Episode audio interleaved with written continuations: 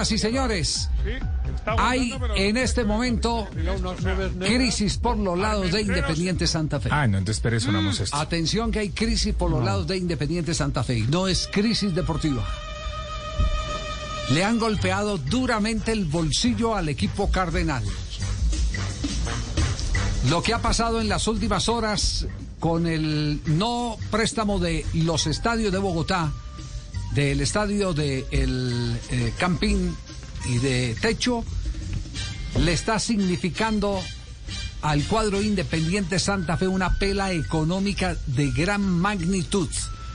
Y le vamos a contar porque Marina Granciera ha hecho ya eh, investigación sobre lo último que ha pasado. Lo primero que hay que decir, Fluminense que llegó anoche, al principio lo tenían convencido que pronto viajaban por tierra, ¿cierto?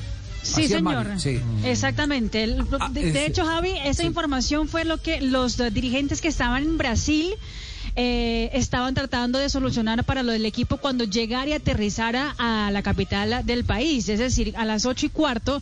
Cuando aterrizó Fluminense es que le dijeron a la plantilla, bueno, ya tenemos todo coordinado, ustedes salen de aquí directamente al bus, el bus los lleva ustedes a la ciudad de Armenia, van a descansar en el bus, tranquilos, mañana todo está perfecto. Y los jugadores, Javi, ahí mismo en el bus, de hecho quedaron ahí en el, en el avión, de hecho quedaron ahí hasta poder solucionar toda la crisis que estaba ocurriendo a esta hora. Es decir, los, primeros, los, primeros en decir no fueron los, eh, los jugadores de Fluminense. Exactamente, que hay que decir que el Fluminense jugó el domingo en la noche por el Campeonato Carioca, un partido contra Madureira. En la mañana del lunes, antes del viaje a las 6 de la mañana, hicieron un entrenamiento en la sede del, equipo. Al mediodía almorzaron en la sede del equipo y se fueron directo para el aeropuerto. Cogieron el vuelo a las 3 y 30 de la tarde, hora brasileña, y aterrizaron en Bogotá a las 8 y 15, un poquito antes de las 8 y 15 de la noche.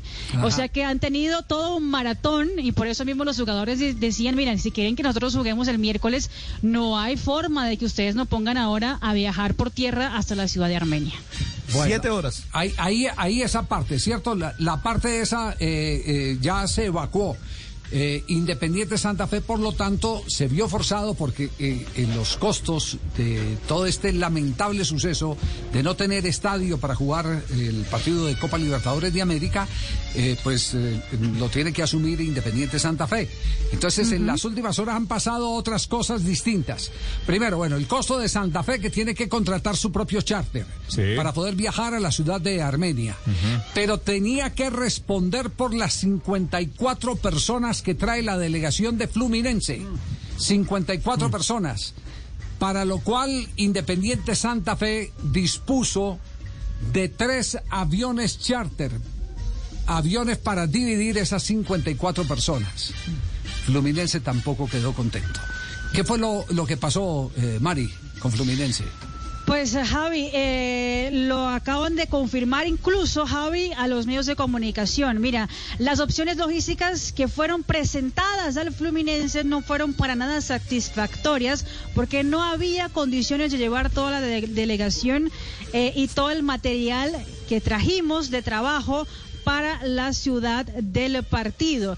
De esta manera, el club todavía eh, no tiene garantizado la hora del vuelo que, lo va a llevar, el vuelo charter que consiguieron para poder llevarlo a la ciudad de Armenia. Después de eso, Javi, ellos tuvieron que eh, presionar no a Santa Fe, sino presionar a los, eh, digamos que dueños del torneo, a la Conmebol. Sí. Fluminense, Fluminense es el, llama a la Conmebol y dice, no quiero tres vuelos y no quiero dividir mi grupo.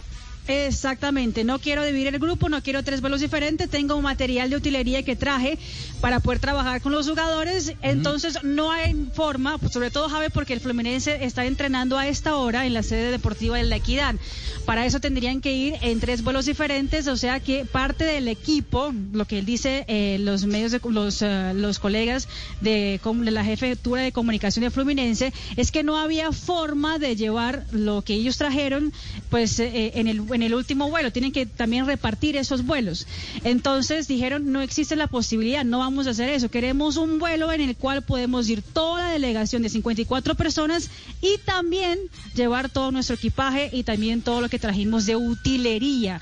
Por eso es que hacen toda la petición, de, lo suben o escalan a la Comebol y es la Comebol, Javi, eh, pues eh, que después termina rentando el vuelo charter. Bueno, me acaba, esa misma versión que usted acaba de dar, que tiene como fuente la gente de Fluminense, me la acaba de ratificar un dirigente de Independiente Santa Fe. Evidentemente. Ah, qué bien. Sí, la acaba de ratificar un dirigente de Independiente Santa Fe. La Conmebol, después de que ya tenían los contratos establecidos para los vuelos charter, le dio gusto a Fluminense y ordenó ordenó eh, desde su departamento comercial, me imagino, ordenó la contratación de un vuelo charter de un avión grande que es de Avianca, entiendo, un avión eh, eh, con mayor capacidad. que, que, cualquiera de los modelos en los que inicialmente se quería desplazar a Fluminense y por lo tanto el costo operativo ha aumentado notablemente.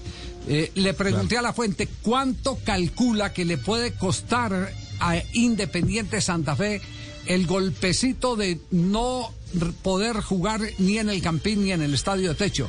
Me dice que la cifra va por arriba de los 130 millones de pesos.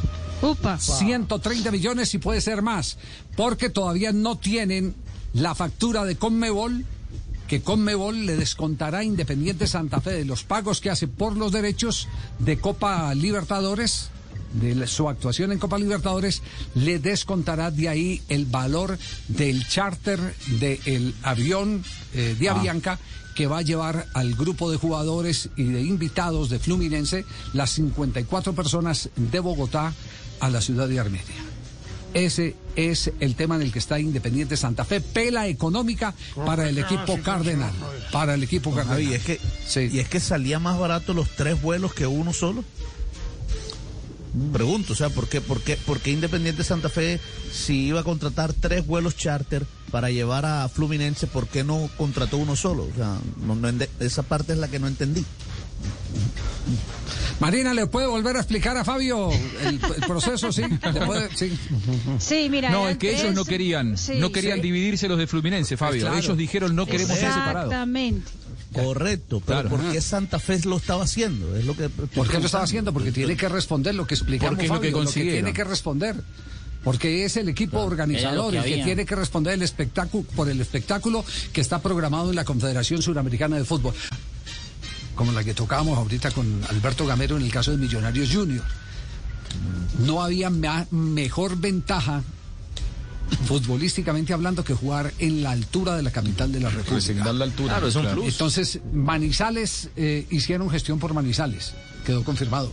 Santa Fe hizo gestión por Manizales. Y Manizales dijo no. No por ocupación de COVID. Hicieron gestión con Pasto. Y Pasto no les respondió porque querían conservar el tema de altura. Pasto no, no, no. Esa sería una buena solución. Hubiera sido una buena solución. Sido una solución. Por esa misma razón, y tomen nota, van a, apenas salgan de este entuerto, que salen eh, de aquí a las seis de la tarde, cuando ya despachen a, Fluminencia, a la ciudad de Armenia, y los jugadores de Santa Fe también se vayan a la ciudad de Armenia para jugar el partido de Copa Libertadores, eh, van a hacer gestión con eh, Tunja para jugar el partido frente a Junior en la altura de Tunja.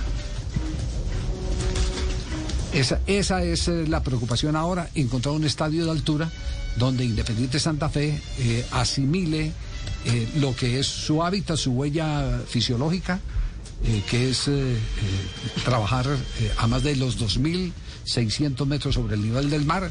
Digamos lo que para el caso un parámetro va arriba de los 2.200 o 2.300 metros sobre el nivel del mar. Y, creo, Javier, que se le pueden habilitar otras ciudades de altura dependiendo de, eh, del tema de ocupación. No, me refiero a que hoy Tunja dijo no, por ejemplo. ¿cierto? Tunja para esta semana había cerrado sus puertas. A quienes también hubiesen intentado llegar allí. No, no, le estoy diciendo, la noticia es que están, van a insistir con Tunja. Esa es la noticia. Pero ya para el domingo. Que que habría que esperar si baja un poco la curva y de pronto Manizales se puede activar u otra ciudad de altura. Manizales ya les dijo que no.